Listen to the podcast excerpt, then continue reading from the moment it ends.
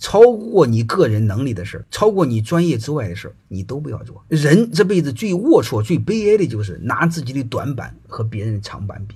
你根本比不过。第一，炒股你专业吗？第二，炒股你够流氓吗？你够黑吗？你有干爹吗？你什么玩意儿都没有，你炒什么炒？所以自己没数吗？你看看很多人倾家荡产，穷的要命。他如果没有贪欲，没有暴富的心理，没有急功近利心理，他的生活一定很好。就是那种小人物，特别喜欢一夜暴富那种，然后被割韭菜，一茬一茬，真的很可怜。